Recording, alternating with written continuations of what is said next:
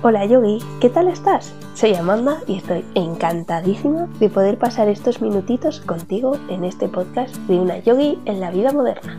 Bienvenida amiga y muchas gracias por estar ahí.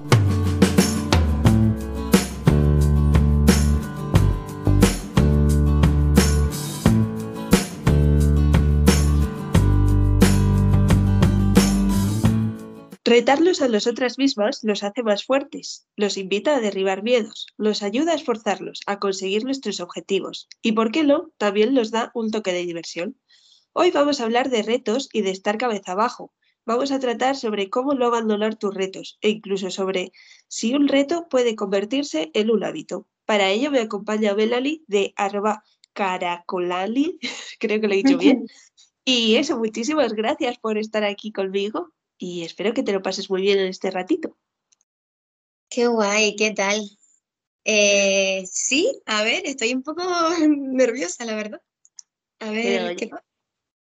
Además es algo que estamos compartiendo eh, todos, ese, el retarnos a nosotros mismos y tú que hayas hecho, bueno, ahora hablaremos sobre ello, el reto de 365 días de trípode, que es de lo que vamos a hablar un poco. Y, ya verás cómo vamos a aprender muchísimo y nos lo vamos a pasar muy bien. Vale, genial. Antes de nada, cuéntanos quién eres, cómo empezaste el yoga y todas esas cosillas. Bueno, pues, ¿quién soy? No sé quién soy. Eh, no sé, eh, bueno, yo estudié psicología realmente hace muchos años y eh, estudiaba en Tenerife, en otra isla, yo soy de Gran Canaria. Y bueno, eh, yo siempre he sido bastante nerviosa, aunque físicamente aparentemente parezca todo lo contrario. Así es el feedback que me devuelve un poco la gente. De fuera más o menos parezco una persona bastante calmada, tranquila, segura, conectada. no, pues no, no es así. Eh, soy sí ser así también, pero sí es cierto que soy bastante nerviosa, me preocupo mucho por las cosas, estoy dándole siempre muchas vueltas, analizo un montón. Y bueno, eh, estudiaba psicología en Tenerife, me vine a Gran Canaria y un poco cómo empecé en el yoga, pues tiene que ver con un poco mi vuelta a la isla.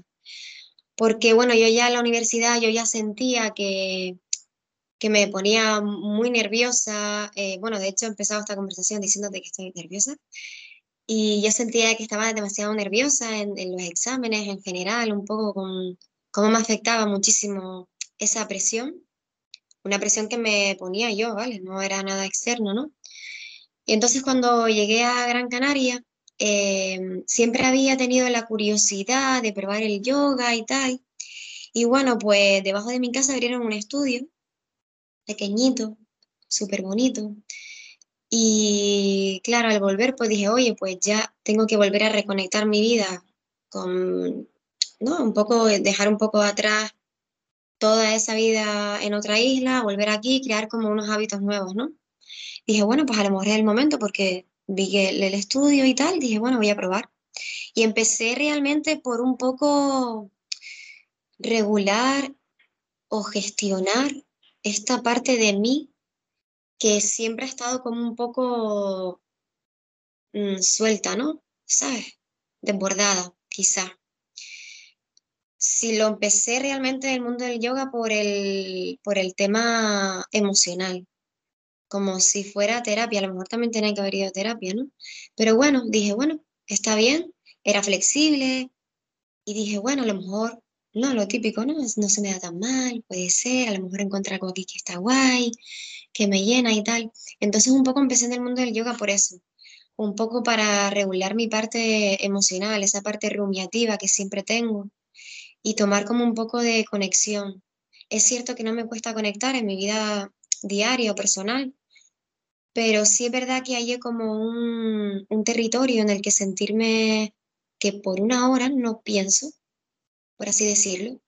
Es como a lo mejor estoy lidiando con otro tipo de cosas pero no está como esa parte de mí enredada, como si fuera un ovillo, ¿no? Entonces necesitaba y encontré como un pequeño refugio que obviamente se fue dando con la práctica, ¿no?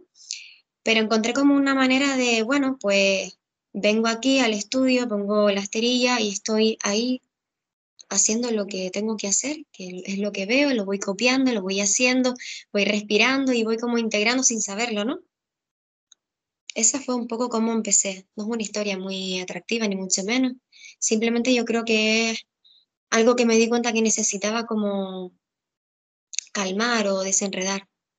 Sí, y, sí que es una historia. Yo creo que más o menos como todos empezamos al yoga, al final es como que te, te llama. aunque sea para eso, ¿no? Para desenredarte. Sí. hay personas, ¿verdad?, que lo hacen más por la parte física, porque también es atractivo, no sé, yo lo veo de fuera y es, bonito, es como una disciplina y unas posturas muy bonitas, otras son no tan bonitas, complicadas, más sencillas y tal, pero sí es verdad que mi, motivación para apuntarme, ¿no?, para ir, fue precisamente un poco calmar esa parte, ¿no? Esos nervios. Y lo que tú dices es llegar a la sala y extender tu esterilla y es esa horita para concentrarte en eso. Sí, para concentrarme en una sola cosa. Ese es un poco el, lo inicial, ¿no? Es cierto que luego, a mí por lo menos me suceden un montón de cosas, ¿no? En la práctica.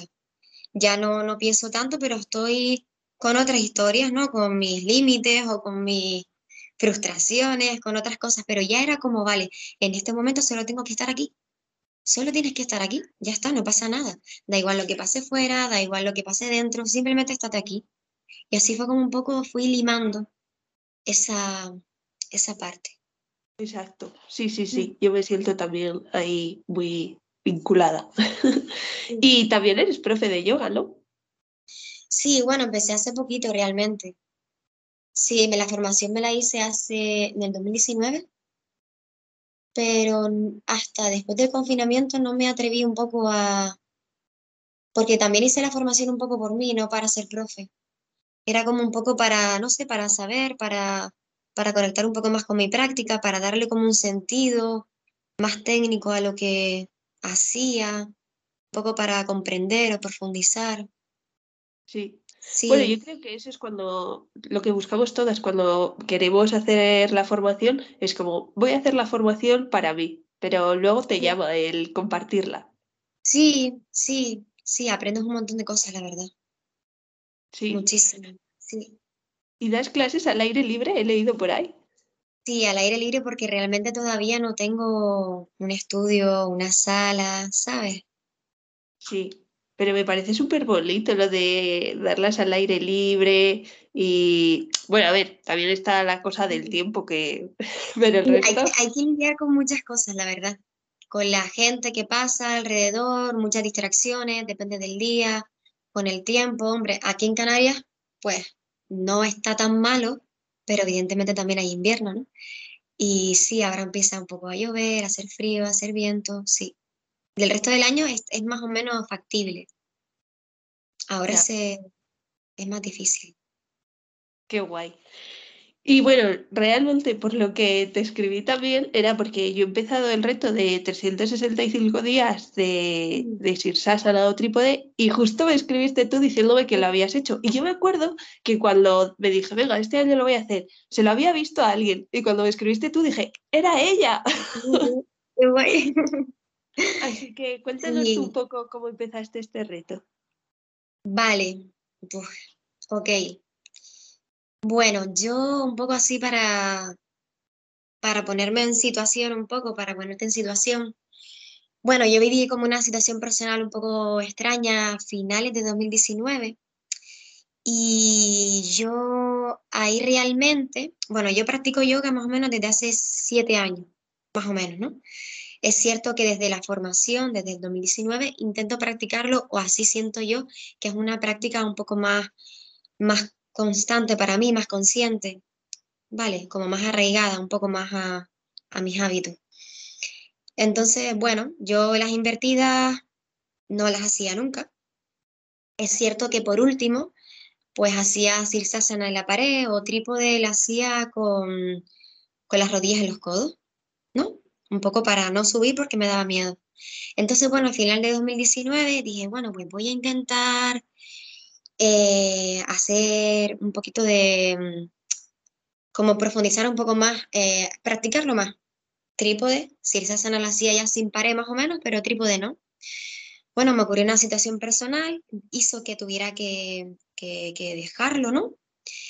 Y luego, cuando esa situación personal ya un poco pues se, se solucionó, dije, vale, pues ahora es el momento de, de empezar algo realmente que me conecte un poco más con, con todo eso que yo quería limar, que era el miedo únicamente.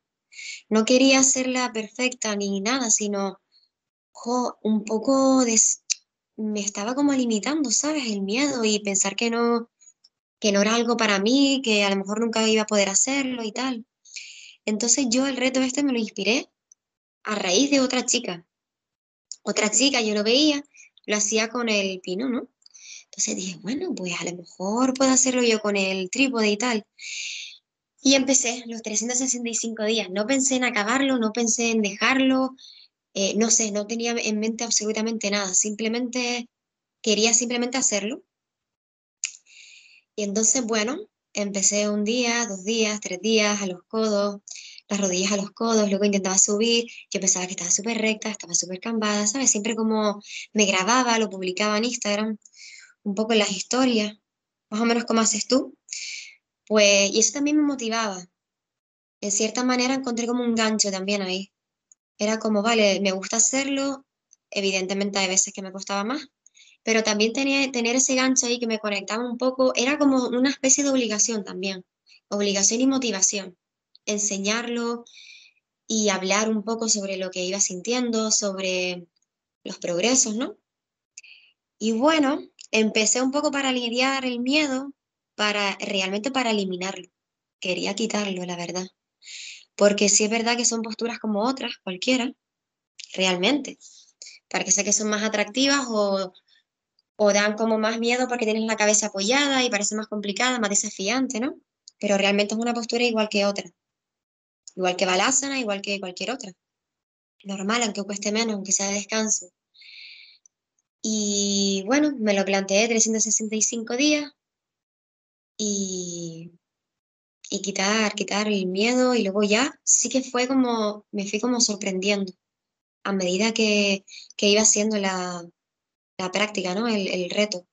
Era como, yo recuerdo más o menos que como al día 20, día 25, antes de que acabara el mes, ya como que podía mantenerme, ¿no? Con las piernas arriba, ¿no? Más o menos alineadas, estaba bien, podía subir incluso con las dos piernas juntas, lo cual me parecía impensable impensable. Y ya era capaz de estar arriba, o sea, de estar cabeza abajo y estar respirando, y decir, bueno, estoy respirando, no estoy pendiente ya de me caigo, no me caigo. Me caía, obviamente, hasta el día 20, 25, bueno, y más, ¿no? Pero me caía y era como, bueno, ya no ha pasado nada, ¿sabes? Era como ese, ese rollo de, bueno, me he caído y ya, ya está, no me he quedado, no me he muerto, no me he quedado, no me ha pasado nada en el cuello, está todo bien y era como integrarlo durante, ¿sabes? Como algo normal de, de la práctica. Sí, además eh, creo que una de las cosas que nos pasa a todos es eso, el miedo a Sirsasana.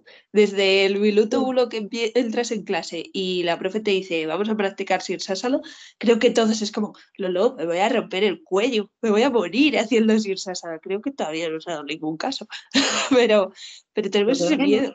Sí, es curioso, porque ya solo yo con la, yo recuerdo con la preparación, por lo menos de, de trípode, en Sirsasana también lo, me pasó eso, ¿no? Pero hablamos del reto y tal, nada más con apoyar las manos y la coronilla en el suelo, yo decía, no puedo, hay demasiada presión en mi cabeza, es imposible que mis brazos agarren mi peso, es imposible que, que me mantenga, es imposible respirar, es imposible no pensar en lo que tengo que hacer.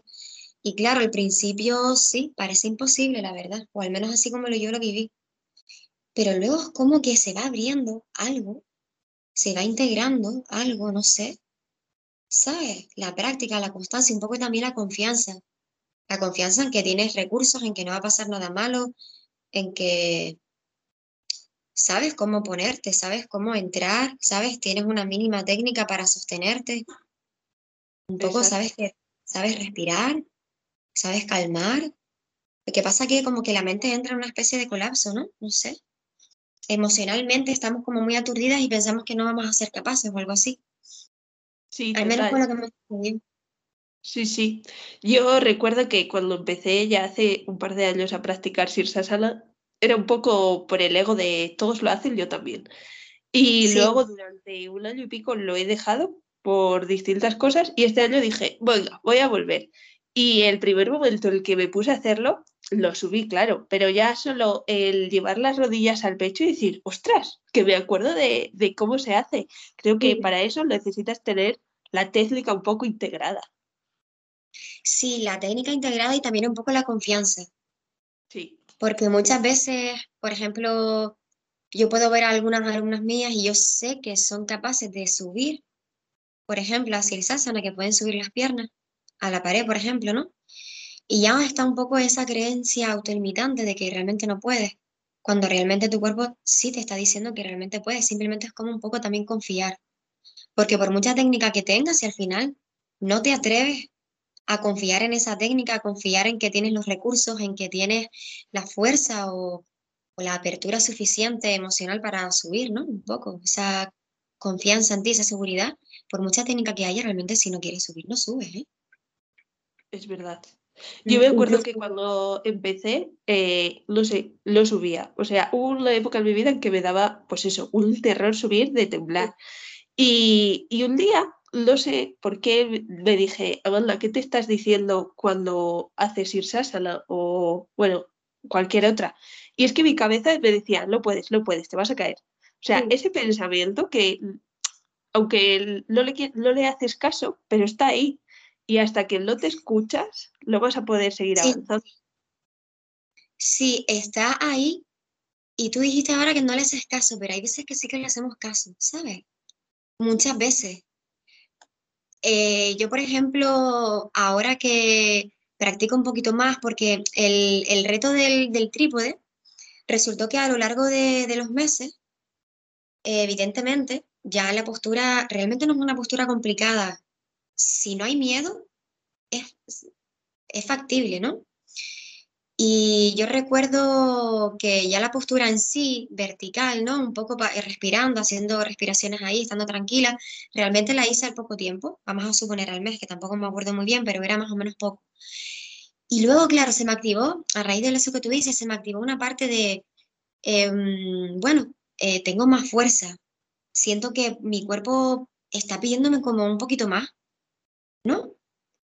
que bueno, algunos dirían que es ego, yo pienso que no, yo pienso que simplemente es que estaba en una, en una etapa como de descubrimiento, de exploración, era como, hostia, yo no contaba con, con que al mes estuviera así y, y ¿qué hago ahora el resto del año? ¿Cómo puedo hacer? ¿Cómo puedo seguir un poco explorando, ¿no? Esa parte de mí. Entonces empecé como a, primero eran las piernas súper rectas, ¿no? Y luego digo, bueno, voy a intentar abrirlas, ¿no?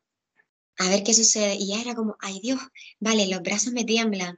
eh, uy, tengo que controlar, no caerme ahora con la pierna que está hacia detrás, no caerme hacia, hacia atrás, no sé caer en puente, qué miedo, qué hago.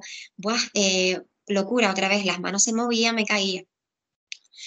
Entonces, era como, hostia, pensaba que lo tenía integrado, pero evidentemente al hacer otras cosas diferentes, tengo que ser consciente de que me voy a volver a caer. Es decir, tengo que integrar que un poco esa frustración o esos nuevos ajustes de saber que puedo volver a caerme es parte también del proceso y de la práctica. Entonces, yo cuando veo a las alumnas que practican a lo mejor otro, alguna postura que requiere un poco más de fuerza, las caídas, hay veces que decimos, eh, no quiero caerme, ¿no? Y, y yo las miro y les digo, es que te vas a caer, es que sabes que tienes que caerte, es que es imposible que tú, es que es imposible practicar algo nuevo y hacerlo bien en, el primer intento, en el segundo, en el tercero, en el cuarto. Es como que queremos hacerlo todo ya, o yo por lo menos me, me incluyo y me pasa con otras cosas, no solo con el yoga. Y luego tengo que volver un poco a conectar con esa parte de, pero ¿cómo esperas hacer algo sin caerte o hacer algo que no cometas un error? ¿Sabes? Entonces es un poco tener miedo porque da respeto caerse, la verdad, da respeto, ¿no? Pero yo creo que es importante saber caer y saber que te vas a caer y saber que nada, que no pasa nada, que vuelves a levantarte y si tienes la energía, puedes volver a intentarlo. Pero un poco tener arraigada la caída como parte del proceso, aunque no sea fácil. A mí me da miedo también hoy en día con otras cosas. Sí, tener un poco de respeto, claro, pero saber que, te vas a caer. Y un poquito, eh, a ver cómo te hago la pregunta. Mm, ¿Cómo gestionas tú las caídas? O sea, porque yo, por ejemplo, es lo que tú decías, eh, si subo y me caigo para atrás, yo no sé hacer el puente. Entonces, creo que me voy a dar un planchazo para atrás. ¿Hay alguna forma de gestionar esas caídas? Yo por lo menos lo que te voy a hablar del, reto, de, o sea, de la postura del trípode o sirsasana, porque por ejemplo, pinche mayorasana, yo mm, sigo teniendo ese miedo de caerme hacia atrás. Por ejemplo, ¿no? Una postura que estoy aprendiendo, porque claro, ahora parece fácil, pero en un principio yo tenía terror a todas las invertidas, realmente terror, nunca las hacía. Por eso surgió el, el tema esto, porque se conectó con una parte mía de decir, conchale, joder, yo también quiero hacerlo. ¿Sabes? Yo también quiero estar ahí. Entonces, las caídas, eh, por lo general, suele siempre caer hacia un mismo lado. Por lo general. Es verdad que yo, por lo menos al principio, eh, funcionaba grabarme. Grabarme subiendo, estando y bajando. Yo, por ejemplo, veía que en trípode, por ejemplo, muchas veces quitaba las manos y realmente por milisegundos al quitarle las manos, yo ponía pausa, ¿no? Iba poniendo pausa y decía, tío, pero es que estoy solamente sobre mi cabeza, ¿sabes? No puedo mover las manos. Tengo que ser consciente de no tener que mover las manos. Entonces, de jugar un poco con ese vértigo, porque muchas veces yo lo que, lo, que me sucede y lo que creo que sucede también con las invertidas es que se activa como, como esa adrenalina cuando te caes, ese vértigo que se te da y es lo que te hace volverte loca y caerte. Entonces yo creo que es un poco, yo creo que se va gestionando con el tiempo. Es importante saber caer, saber no perder el control, pero siento que es aprender a no perderlo, creo que va viniendo un poco con perderlo. Cuando empiezas a perder algo, empiezas a saber un poco cómo gestionarlo, porque si nunca lo has perdido, está gestionado realmente. Pero cuando empiezas a a perderlo y vas sabiendo que tienes que hacer algo para volver a, a, conectar con ese control, con esa conexión, empiezas un poco más a darte cuenta, a ser más consciente, a saber caer, a saber respirar, a saber no quitar las manos. Pero claro, en un principio se activa el instinto de supervivencia y quitas las manos y quitas todo. Quieres bajarte, como sea, a toda, a toda costa, ¿sabes? A mí con el trípode me pasa que cuando veo que me tambaleo, lo primero que hago, no sé por qué, es quitar las manos y es como, pero a ver si las manos casi es lo más importante. Lo más importante, total. Es como otro soporte más que tienes para evitar eso, pero las quitas. Se activa algo ahí que es como... Y yo, y yo lo pienso y digo, pero estás loca, ¿sabes? Total. Entonces, bueno, yo creo que es caerte y volver y e ir aprendiendo a saber, porque ahora no me caigo. Ahora me caigo en otras cosas que no controlo, pero realmente estoy en un trípode de manera consciente y sé dónde realmente activar, pero por la práctica, ¿sabes? No es arte de magia, es simplemente ser constante, ser disciplinada. Por eso el reto también es bueno. Desde mi punto de vista, a lo mejor hay otras personas que no lo ven tan positivo, ¿no? A mí me dio como un poco de raíces, ¿no? de raíces y de alas. Fue como raíces, un poco para conectar con esa disciplina, que a lo mejor yo no soy muy disciplinada. Y alas porque me permití un poco explorar una postura que me creaba realmente terror, con solo apoyar la cabeza. O sea, ya solo con apoyarla, levantar la cadera y caminar hacia mi cara, era como, esto va a ser imposible. Me voy a caer, me voy a... Me voy a... Imaginaba mil maneras de, de morir ahí. Imaginaba mil maneras de que mi espalda sucediera algo, mis hombros, mis manos, mi cuello. Pero no sé, al final es como constancia un poco. Exacto, creo que a todas nos ha pasado eso de, de intentar hacer trípode y decir, es que me voy a morir aquí. y, y, luego, lo que me gusta del reto es eso, esa constancia de, de, ponerte todos los días en el mat o donde sea y decir, voy a practicar.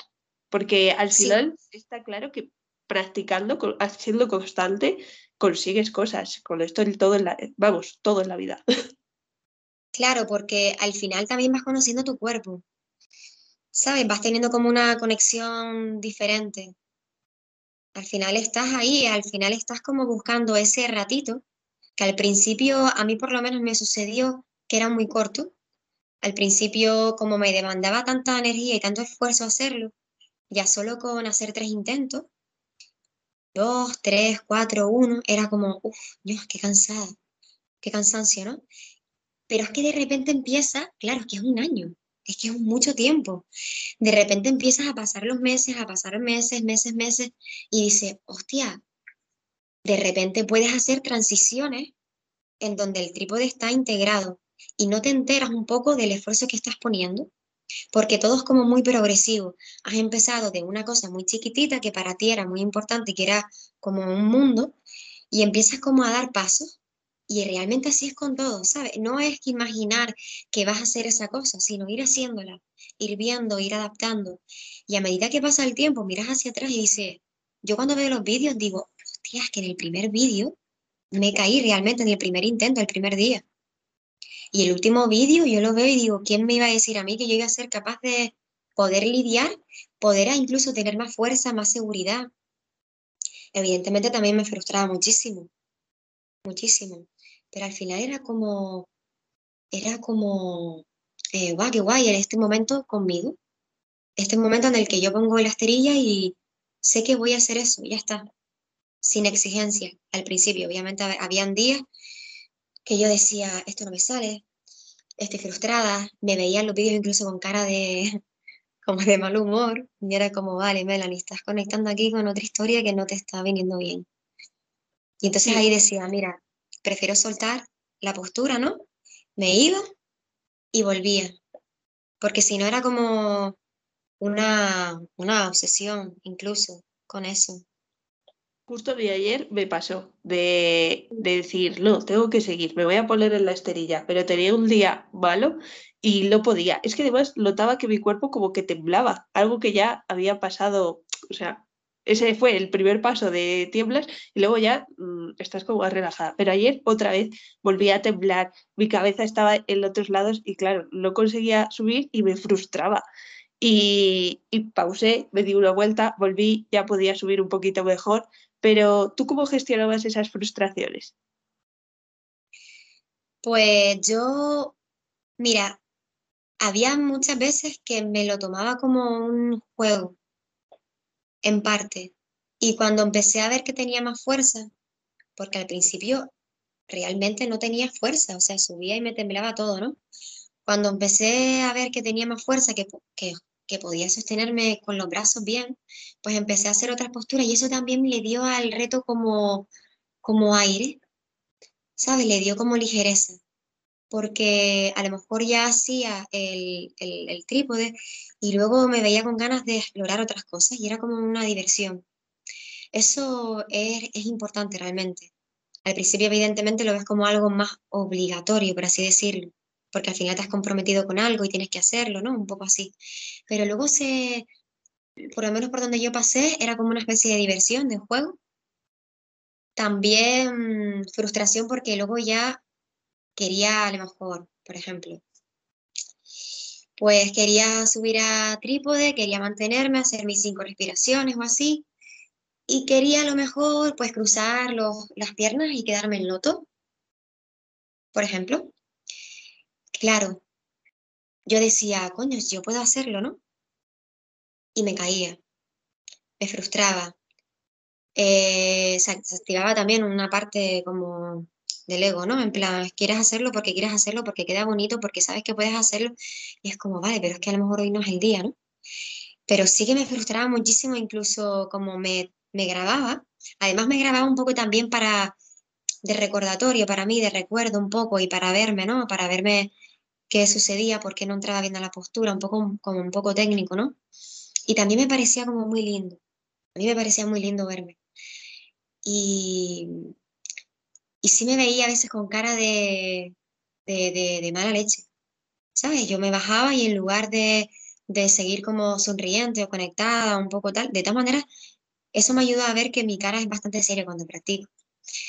Y sí que me veía como dando una, ¿sabes? Como una palmada a la esterilla, en plan como mierda, coño, ¿sabes? Y yo creo que al final también me permitió un poco explorar esa parte, yo creo. A pesar de que es una putada, porque yo lo vi desde fuera y dije, oh, qué mierda un poco expresarlo así. Pero al final digo, bueno, pues lo experimento, igual que experimento otras cosas más positivas, pues experimentar también esa frustración y darme cuenta que habían días que no era para lo que yo pensaba. Habían días que simplemente había que pues hacer el, el trípode, respirar, bajar, tomar un poco de contacto, un poco de conciencia corporal y ya está. Y, y, si la mente o yo tenía en mente expectativa de querer hacer algo grandioso, algo súper guay, pues no era el día, es que no lo era. Y un poco aceptar también esa parte. Sí, además creo que has dicho algo súper importante y un poco yo por lo que empecé el reto lo es por eh, quiero subir y quiero estar arriba y ya está. Es más, por el camino que he ido haciendo, me he dado cuenta que las invertidas me aportan mucho, en plan, pues esa concentración, ese hablar conmigo. Por ejemplo, ayer fue cuando me di cuenta de, no, hoy no estudia, hoy estás enfadada, ¿qué está pasando? Entonces, sí. es lo que decías desde el principio, te ayuda un poco a descubrirte, a hablar contigo mismo. ¿Tú eso lo has notado? Sí, sí lo he notado. De hecho, es como que esa parte, mira, yo por ejemplo, mmm, claro, al hacerlo durante todo un año, eh, evidentemente no siempre lo hacía en casa, porque si viajaba, ¿no? Ya tenía que hacer esa, esa postura, ¿no? Tenía que hacer ese reto en otro sitio. Y entonces eso también era como, me ayudó a explorar un poco esa zona de confort que tenía con el momento de todo controlado, ¿no? Ah, yo pongo la esterilla aquí, sé que estoy en la habitación, sé que no va a entrar nadie, sé que tal, ¿no? Y un poco, claro, es súper fácil concentrarse también cuando lo tienes todo a tu gusto, ¿no? Entonces, sí, también me, dio la oportunidad de, de, ya un poco lo sabía, pero como que me reafirmó un poco más en qué bien funciona cuando lo tienes todo controlado y cómo te cuesta funcionar y gestionar cuando realmente las cosas no están a tu gusto, ¿no? Entonces eso, eso sí que lo aprendí, esa parte de mí, aprender un poco a darme cuenta, a no tener todo controlado cuando iba a hacer algo, o al menos cuando iba a hacer esa postura. Eh, también un poco a, me sentía que muchas cosas, o sea, yo aprendía que muchas cosas no las hacía por pereza. Muchas veces, hay veces que quiero hacer algo y en lugar de levantarme y hacerlo, no lo hacía. Y un poco también el trípode me dio como esa fuerza de voluntad, es como, bueno, lo tienes que hacer. Por eso te digo que está guay verlo como una parte de obligación, por así decirlo, porque te ayuda a avivarte un poco, te ayuda a, a movilizar la energía para, para, hacerlo. Y eso, eso está guay, eso está guay, porque hay un montón de cosas que me di cuenta que no las hacía por pereza, por, por, por vaga realmente. Sí, sí. Otros días no, pero muchas veces sí.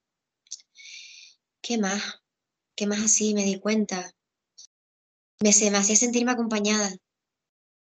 Era como... Eh, estaba sola, pero no estaba tan sola es algo difícil de explicar, es como me sentía acompañada, es súper extraño a lo mejor si no se practica o algo así, pero me sentía como acompañada por mí, por mi proceso, por mis luces, por mis oscuridades, por, por lo que iba a venir, por lo que no. Incluso me sentía acompañada también por mis logros. ¿Sabes? Por ejemplo, yo no suelo ser una persona que, que celebre. No, es como siempre encuentro como la parte que se puede mejorar esa como esa autoexigencia, ¿no? Y yo recuerdo con el trípode, a lo mejor hacía, a lo mejor era una chorrada, a lo mejor solo subía y bajaba, o subía y bajaba y, y volvía a bajar y ya está, y me quedaba abajo. Y era como, ¡guau, qué guay! Y se me veían los vídeos como súper ilusionada.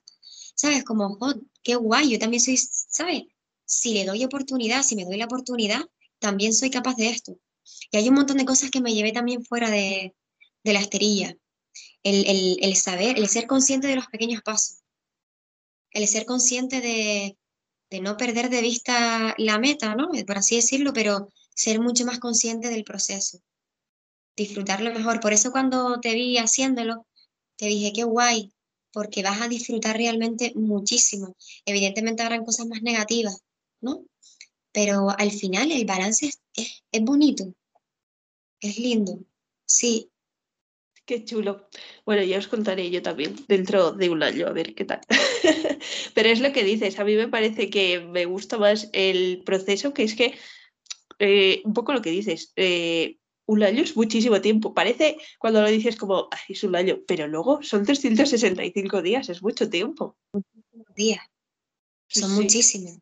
Día a día, son muchísimos. Y date cuenta que habrán días que, que no tengas energía, habrá días que, que estés enferma, que estés mal, ahora encima con, con todo esto.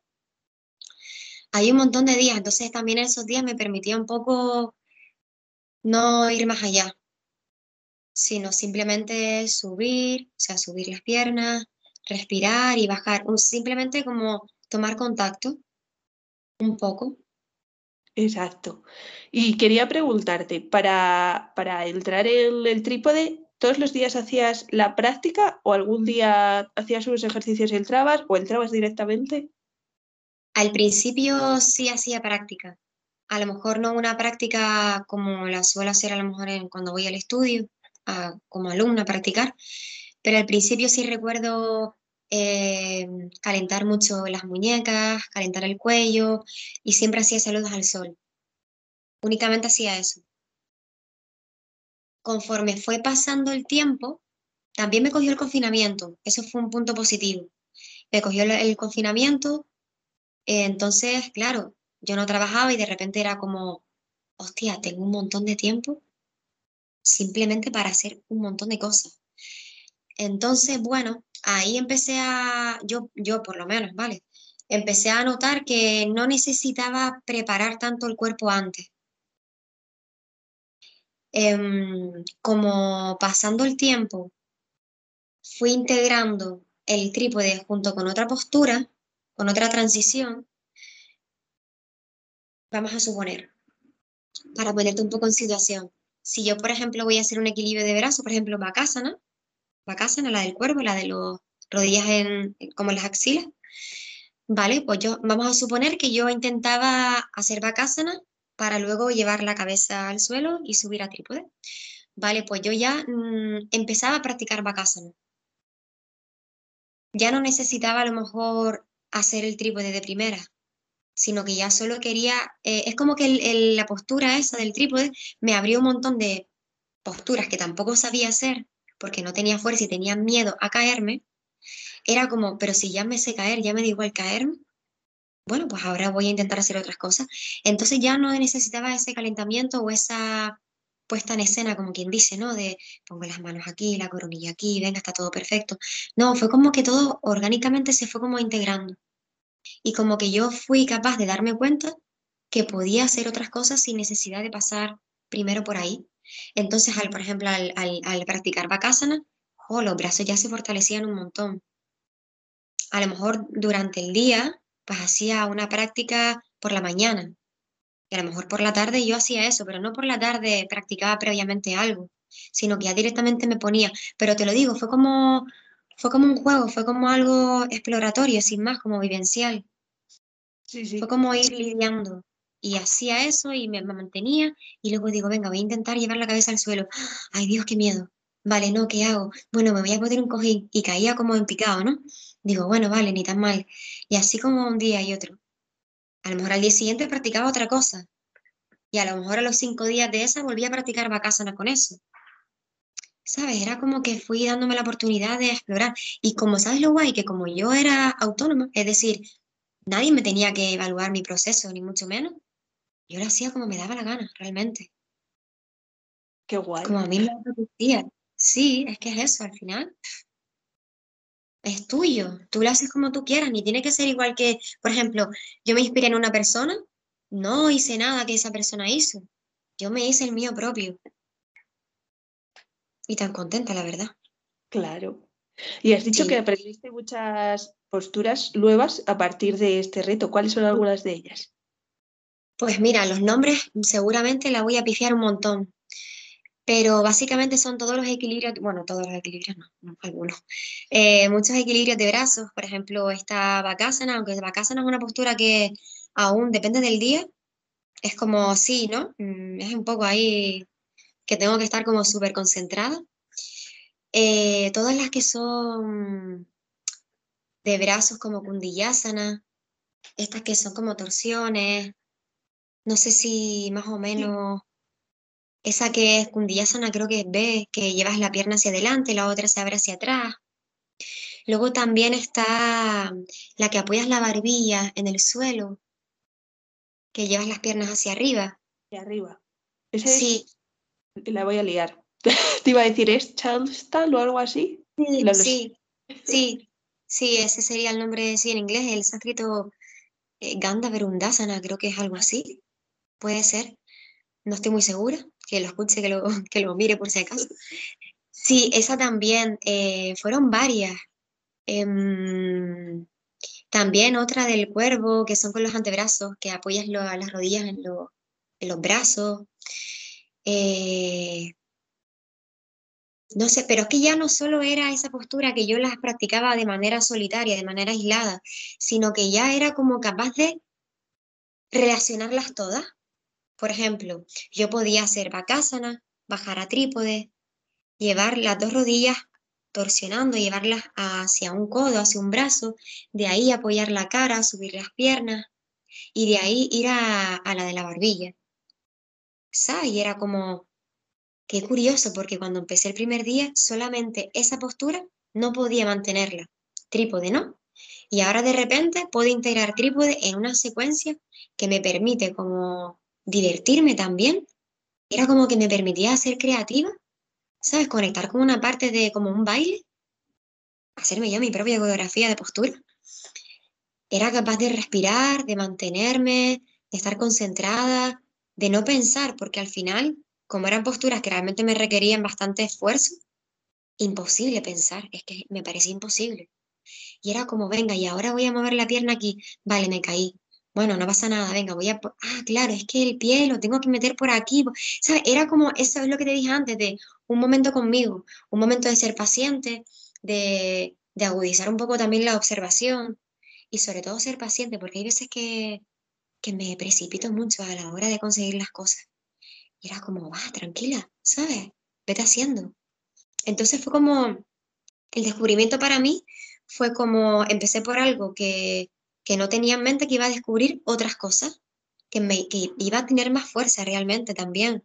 Me sentía fuerte, ¿sabes? Realmente como que se fortaleció también mi autoestima un poco. Sí, mi autoconfianza, era como mi autoconcepto también. Empecé como a sentirme fuerte, no solo flexible, sino oye, también tienes fuerza. También sabes que la tienes y que puedes acudir a ella cuando la necesites. No es que no tengamos fuerza, es que simplemente pues no practicamos las cosas que no se notan bien, que se notan mal, las que nos cuestan. Entonces, claro, al verme de bruces con todo eso, digo, vale, pues la voy a practicar. Evidentemente, millones de caídas. Las publicaba también, las caídas, sí. Aunque luego la gente se preocupara en plan, hostia, estás bien, y yo, Sí, no pasa nada, realmente nunca me hice daño. Es cierto que algún morado sí que tenía alguna vez, pero nunca me doblé ni las manos, ni, ni me hice excesivamente daño. Es más bien el susto o el golpe, ¿sabes? El sonido. Sí. Sí, es así. Y como has dicho, 365 eh, días son muchos. Entonces, aprendiste también muchas variaciones de, del trípode. Cuéntanos algunas de ellas. Pues por ejemplo, variaciones del trípode, te repito, no me sé los nombres, pero por ejemplo, la que tiene los brazos estirados, en lugar de tener los brazos en 90 grados como, como una flexión, ¿no? Podía estirar los brazos, apoyar la cabeza y subir.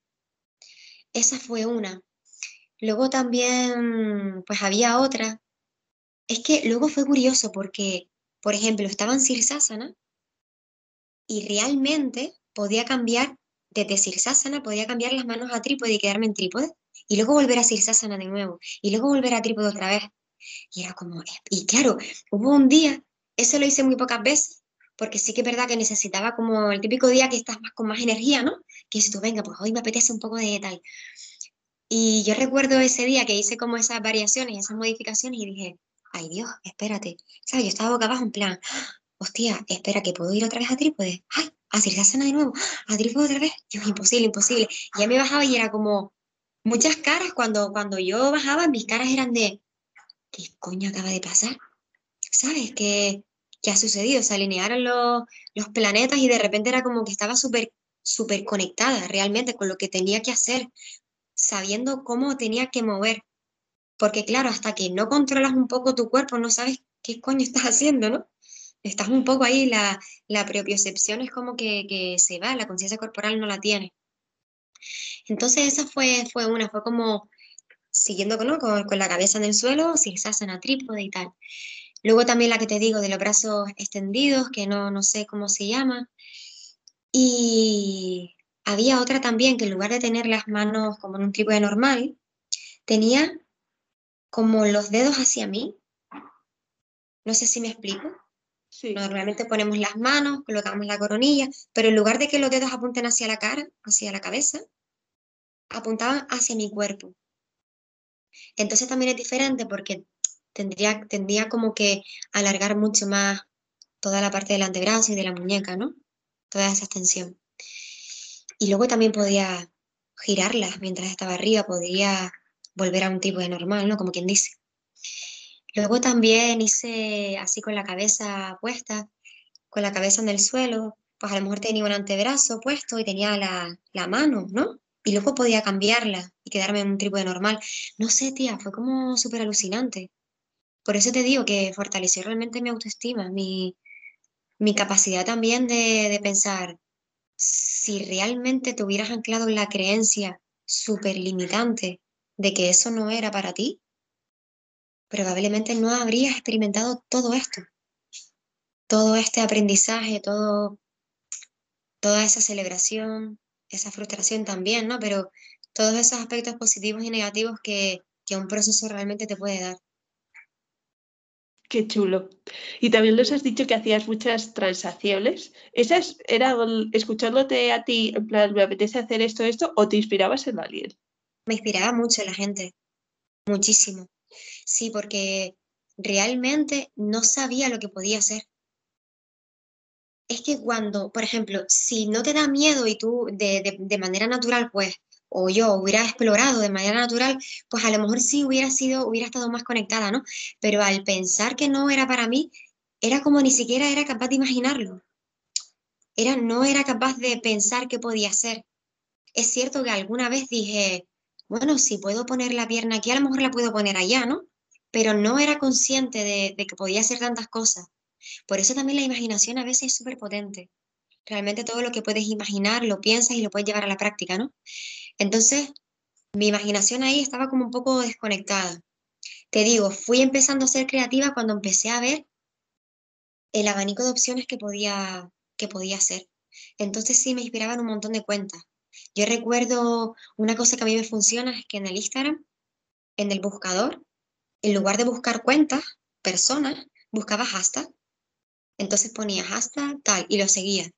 Y de repente un día mirando, veía una transición increíble, súper linda, súper bonita, porque también es eso, es también conectar un poco con qué bonito, qué ligereza, qué guay, también quiero hacerlo. Eso también como a mí por lo menos me motivaba. Me, sí, me motivaba. Entonces sí que me inspirabas en, en ciertas cuentas y en un montón de hashtags, un montón. Entonces decía, ah, claro, si controlo, si sé practicar esta postura de manera aislada, de manera solitaria, y puedo entenderla, puedo llegar a respirar y puedo estar ahí unas respiraciones, realmente puedo unirla a trípode. Y en ese momento ni siquiera me decía, no, esto es imposible. Es cierto que la empezaba a practicar y decía, no es el momento. No es el momento porque necesito un poco más de, fuerza o necesito un poco más de seguridad. Bueno, voy a practicarlas de vez en cuando. Entonces de vez en cuando iba, practicando una y otra. No me aferraba a una en, concreto, iba como rulando, era como, pues mira, hoy voy a practicar esta, a ver qué tal. Ay, pues no sale, bueno, pues la practico mañana. A lo mejor mañana decía, mm, pues no, hoy me apetece algo sencillo, ¿sabes? Entonces sí que me iba fijando en las, en las de las transiciones de otras personas para, para inspirarme, incluso también copiarlas. Sí. ¿Recuerdas algún hashtag o cuenta así que te inspirase? No. la verdad que, la verdad que cuentas no. Cuentas no, tengo un montón, sobre todo son personas de, de, de China, tío, no sé por qué, pero no suelen ser personas a lo mejor de aquí. de, de España o de Canarias, suele ser, me he dado cuenta que los hashtags o los explora, no sé, mm, me llaman un montón las transiciones de, de personas más, como más lejanas, no sé. Como que hacen, no sé, a mí me ha cuadrado que son más creativas. Sí. Lo único que yo, que yo he visto. Y de hashtags, todas las posturas que te he dicho, las ponía en el, en el Explora, en el hashtag, buscaba todo. Eh, yo recuerdo, em, había una que se llamaba Urba Kukutasana, que simplemente, bueno, simplemente, no es nada fácil, la verdad, es muy complicada y ahí sí que realmente tenía miedo de, de me voy a hacer daño. Era trípode, hacías loto y ponías la... Yo hacía loto con facilidad, la verdad, desde mucho antes, desde siempre. Y claro, yo decía, bueno, pues me quedo aquí. Claro, y con esos hashtags, pues me di cuenta que había gente, porque claro, hay posturas que como nunca las he practicado, ni siquiera sé que existen. Por eso te digo que la imaginación a veces no va mucho más allá, ¿no? Se queda como en, un, en lo que conoces a veces, ¿no? Y yo recuerdo una postura que era, era loto, que llevando, llevabas las rodillas hacia, la, hacia los antebrazos, hacia los brazos, perdón, hacia los codos, y desde ahí levantabas la cabeza y te quedabas el loto sobre tu brazo. Y yo decía, loto lo pongo fácil, pero esto es otra historia, ¿no? Y claro, al principio yo nunca hubiera imaginado, yo, al menos yo, a lo mejor otra persona sí, pero yo no imaginaba levantar mi cabeza de ahí, del suelo. Pero cuando lo vi dije, hombre, pues mira, a ver qué tal, ¿no? Y evidentemente esa fue una de las posturas que más, con diferencia, me frustró en, el, en todo el reto. Porque esa postura sí que me di de, sí que me di de lleno con mi ego, realmente. Ahí sí que dije, realmente esa expresión de quiero hacerla por mis cojones, ¿no? Un poco. Quiero hacerla, sin más. O sea, me da igual, quiero hacerla. Y entonces dije, ¡buah! Estás rozando ahí una línea peligrosa, ¿sabes? Y entonces ahí sí que empecé a estar malhumorada y tal. Y curiosamente la abandoné. La abandoné porque dije, me está sentando mal, porque incluso salía de mala leche de la cerilla, era en plan, súper, estaba muy frustrada con eso. Y curiosamente, el último de que hice, el último día, el 365, que por cierto, realmente conté mal los días e hice muchos más de los 365. Hice una burrada más. Creo que fueron como, no sé si 40 días más o 30 días más de lo que yo tenía pensado. Se ve que conté mal, obviamente. Y el último, el último día del trípode fue esa postura. Fue esa postura que tanto me había frustrado y me salió con, no con facilidad, aunque en el vídeo puede aparecer así, porque hay veces que los vídeos engañan mucho, los vídeos y las fotos engañan muchísimo. Le pones una música de fondo y todo parece muy idílico, pero la verdad es que no. Y dije, hostia, era como, no sé si es como que sentía esa energía del último día, ¿sabes? Esa motivación y tal. Y llegué a, levantar la cabeza y recuerdo que, que empecé a respirar y digo, ay Dios, ay Dios, ay Dios, venga, bájate, bájate, bájate. Y ya me bajé y dije, venga, ahora sal tranquilamente y baja. Era como, no puede ser que haya terminado con esa postura que tanto realmente me, me frustró, ¿sabes? Entonces, ¿esto por qué viene? Por el tema de los hashtags. Si yo no llego a poner los hashtags o si yo no llego, porque en los estudios muchas veces, yo muchas cosas que sé no las aprendí en, en una clase, porque hay un montón de personas, multinivel. Tienes que hacer una clase más o menos, puedes modificar alguna postura para alguna persona que esté más aventajado, que tenga otro tipo de práctica, pero realmente hay muchas posturas que no aprendes ahí. Yo por lo menos, ¿vale? Mi experiencia. Entonces fue como de manera autodidacta. Entonces, claro, al no, al no tener una referencia externa de manera presencial, el Instagram me sirvió un montón, muchísimo sobre todo este tema de, buscar. Y luego, claro, como el, está todo conectado, pues ya solo me salían cosas de yoga. Y ya era como, va, qué guay, va, qué guay, qué bonito. Uy, esta no sé yo si podría hacerla. Bueno, quién sabe, no la he probado. Pues venga, voy a hacerla, ¿sabes? Ya no tenía esa creencia tan limitante sobre, sobre mí o sobre mis capacidades. Pero también es normal. Es normal que a lo mejor al principio estuvieran porque no tenían idea. Pero luego un poco con confianza y, y confiar en, en, tu cuerpo y en tus recursos y en tus herramientas y en tu manera también de gestionar un poco ese miedo. Parece que no, pero se va como integrando todo, poquito a poco. Sí. chulo. Además, me parece una forma fantástica de sacar partido a Instagram también, que parece que solo es para subir fotos y tal, pero tú has sacado partido. Tío, sí, es como una fuente ahí de, recursos infinitas. A mí me encanta. De hecho, muchas veces mmm, habían posturas que yo veía ahí que intentaba buscar en internet y no las encontraba. O tutoriales en YouTube y no las encontraba. Sí, que a mí me parecía súper guay. Podía echar un buen rato a mirar y me encantaba. Y luego me encantaba también buscar y encontrar típicos tutoriales que te daban como unos tips, ¿no? De esas pestañas que, que vas como deslizando y era como el primer paso, puedes hacer esto, el segundo paso, digo, ah, coño, qué guay, tal, claro, es que no tengo que hacer el último paso, puedo hacer el primero, respirar, bajarme, puedo hacer el segundo, ¿sabes? Entonces también era como, era como un tutorial y además bonito. Y gente, yo por lo menos me identifiqué con gente como yo, porque por último, no sé cómo decirlo, pero hay veces que parece tan inaccesible el yoga, con personas que parecen tan, tan conectadas y tan diferentes y tan todo que digo, qué raro. Y luego, claro, conectar con personas como yo, en el sentido de, sin desprestigiar a los demás, ¿vale? Sin, sin, simplemente un poco con las que yo mejor me identificaba. No sé cómo decirlo. Sí, así, te identificabas. Al final compartíais ese... Eso. Y eso también como que me acercaba más, ¿sabes? Sí, era guay. Total. Para ir englobando todo, porque podría estar horas hablando, pero no te voy a quitar más tiempo. y hmm. fijo que a muchas de nosotras nos han entrado ganas de hacer el reto de 365 días de trípode, eh, Sirsasa, el que sea. Eh, danos un último empujón.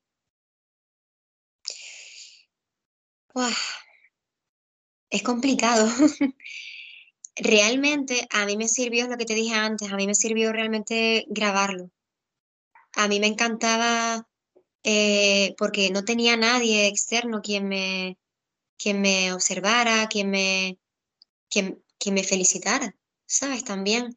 Entonces, por lo menos a mí me sirve o yo recomiendo o a mí me sirvió grabarme, grabarme.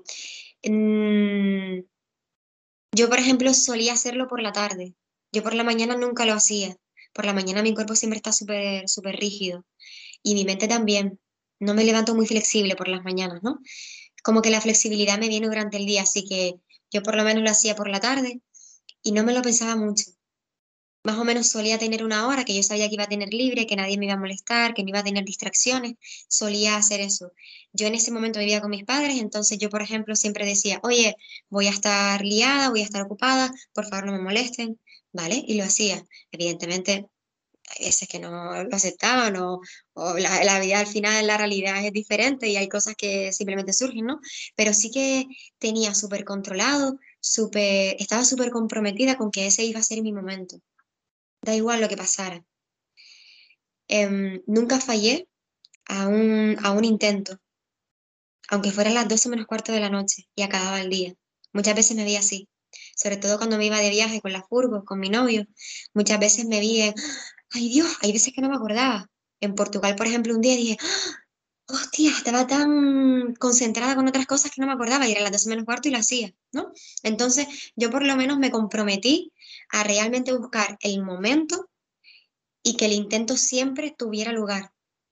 Da igual cómo saliera, pero que siempre tuviera lugar, ya sea en la pared o no. Por ejemplo, imagínate que en el décimo día tú dices, tú lo has hecho sin pared y de repente dices ese día, hoy realmente no puedo. Bueno, pues yo por lo menos lo que propongo es que vayas a la pared, porque a la pared no tienes que lidiar con ese esfuerzo, sino que simplemente levantas, respiras y bajas. Eso es un poco lo que yo, lo que yo haría si lo volviera a hacer también. Y otra cosa así como empujón. Ay, no sé, vivirlo como diversión, como ponerte música y salir un poco de, del estrés y saber realmente, saber integrar que te vas a caer, que no pasa nada y que te vas a frustrar un millón de veces. Y que también es interesante, también es interesante ver que te enseña todo ese proceso y ver cómo aprendes y qué aprendes, de qué manera. No sé si sirve. Sí, sí, muchísimo además. Yo creo que todas tenemos ahora ganas de sacar la esterilla y empezar a probar. Ay, sí, Pero guay. dime las dos preguntas que suelo hacer. Que una es un libro que nos recomiendes.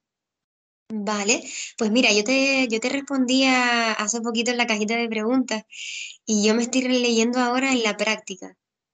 Me lo compré hace poquito, hace par de días. Estoy leyendo dos, porque voy como medio rulando, ¿no?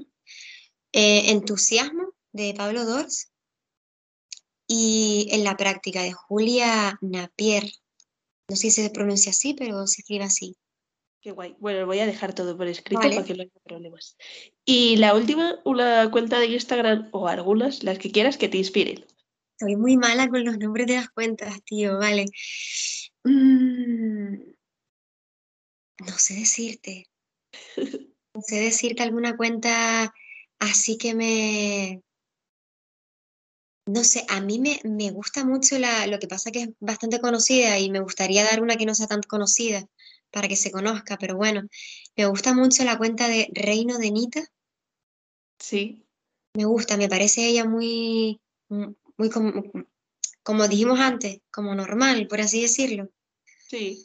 Algo así, no tan estereotipado, sino algo más como tu Instagram, que es una yoga y la vida moderna, pues una cosa más así. Y de resto no lo sé, pero a lo mejor te puedo pensarlo y te lo puedo decir Sí, para que, lo pongas, escrito. para que lo pongas por aquí también. Venga, me parece guay. Y ya para acabar, cuéntanos dónde podemos encontrarte. Bueno, pues mi Instagram es Caracolanie, que es un poquito raro de pronunciar y viene de, de Caracola, viene de Caracola y Lanie, de Melanie, de mi nombre.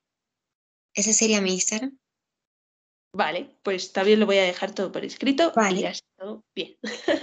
pues muchísimas gracias. Ya te digo que creo que todas vamos con un chute de motivación para hacer el trípode, seguir aprendiendo, inspirándonos y todo. Así que espero que te lo hayas pasado muy bien. Sí, súper, la verdad que no, ya como que los nervios se, se calmaron un poco. Sí, qué guay. Y hasta aquí otro episodio más de una lluvia en la vida moderna. Espero que te haya gustado tanto como a mí y haya sido muy motivador. Si ha sido así, te agradecería un montón que lo compartieses y que llegase a más personas, porque así poco a poco vamos dando a conocer este pequeño podcast que ha nacido de esa pasión que tenemos por el yoga. Además, también me encantaría que me dejases un comentario para saber qué te ha parecido. Yo estaré encantada de responderte y de aprender contigo. Nos vemos el próximo lunes en el siguiente episodio de Una Yogi en la vida moderna. Un besito y que tengas muy buena semana.